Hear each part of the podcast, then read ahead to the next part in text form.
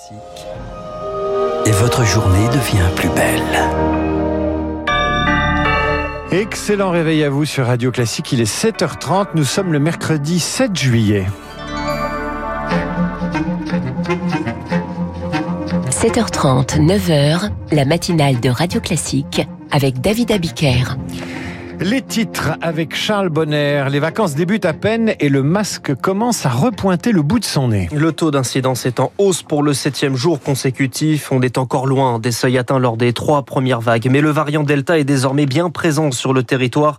Environ 40% des contaminations selon Santé publique France. Alors pour éviter de gâcher le retour à la liberté, certaines villes vont de nouveau imposer le port du masque dans les rues fréquentées.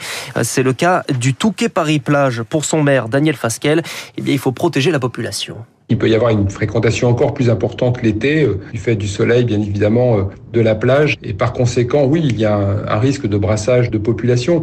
Et ma responsabilité en tant que maire, c'est de faire en sorte que tout à chacun puisse prendre des vacances en toute sécurité, en toute sérénité. Nous sommes face à un, variant euh, qui est extrêmement dangereux. Et je le dis à ceux qui seraient réticents à porter le masque, il vaut mieux porter le masque pour rien plutôt que de prendre le risque d'une quatrième vague et d'un nouveau confinement. Daniel Fasquel, interrogé par Victorien Villaume à l'étranger aussi. La Catalogne réimpose des mesures sanitaires.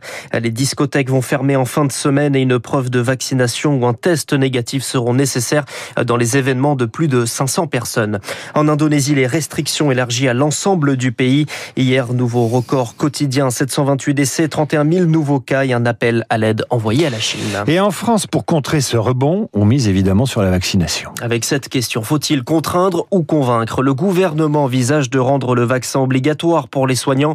Olivier Véran rencontre leurs représentants ce soir à 17h.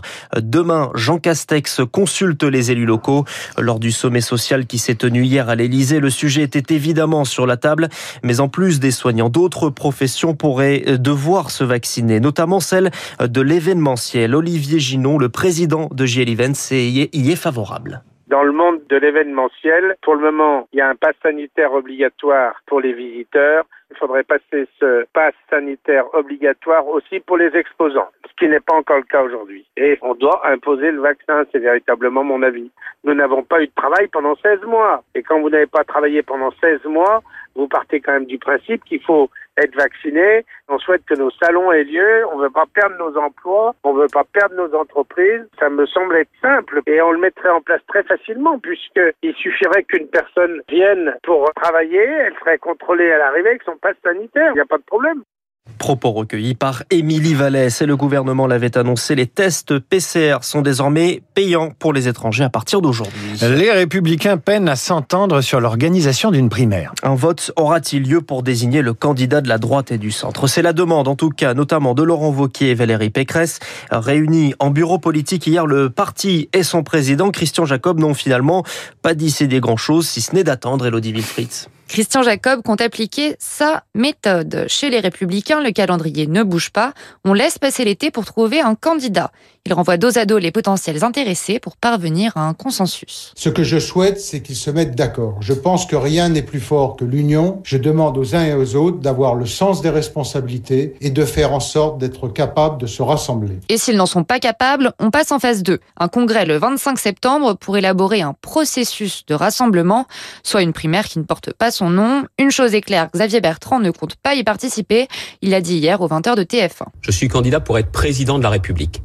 Depuis le premier jour, j'ai joué la carte de la vérité et de la transparence, en indiquant que si j'étais élu à la tête de ma région, je serais candidat à l'élection présidentielle. Et donc, en cohérence, je ne serai pas candidat à une primaire. La guerre des nerfs se poursuit donc, une stratégie dangereuse pour la droite, selon le politologue Benjamin Morel.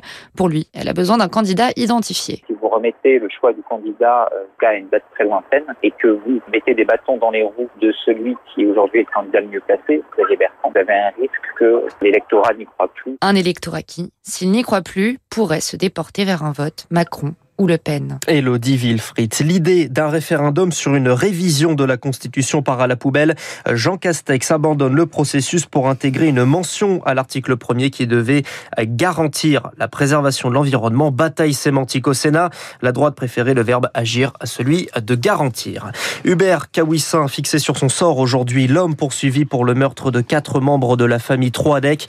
Sa défense devrait insister sur le délire chronique de type paranoïaque. La réclusion criminelle à perpétuité requise hier par euh, l'avocat général. Et puis on termine avec cette bataille de Free contre la surconsommation de smartphones. Mettre fin au téléphone subventionné. C'est le but affiché par l'opérateur dirigé par Xavier Niel. Des forfaits qui incluent des téléphones que l'on finit par changer régulièrement. Free lance donc une offre qui dissocie le forfait de l'achat du smartphone.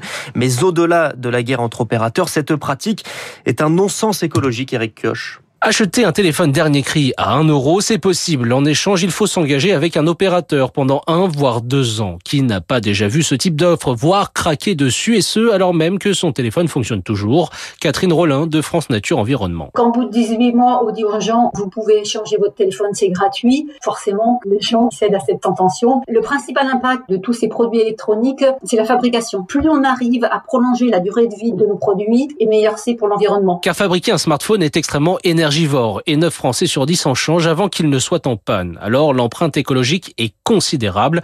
Néanmoins, s'attaquer aux seuls opérateurs pour lutter contre cette surconsommation ne changera pas grand-chose, selon Anthony Hostier du FC Que Choisir. Il y a aussi une responsabilisation des fabricants de matériel pour assurer que quand il y a des mises à jour, ça n'entraîne pas finalement des ralentissements des terminaux, parce que ces ralentissements peuvent inciter finalement les consommateurs à changer de téléphone mobile. Selon l'association, c'est surtout une façon pour Free de se montrer plus éthique que ses concurrents au-delà des préoccupations écologiques, c'est aussi une question financière. Free leur réclame plus d'un milliard 500 millions d'euros devant la justice pour préjudice causé par une pratique commerciale qu'elle juge anticoncurrentielle. Eric Kioch, un mot de sport pour terminer. De football, l'Italie qualifiée pour la finale de l'Euro, vainqueur hier de l'Espagne au terme d'une séance de tir au but.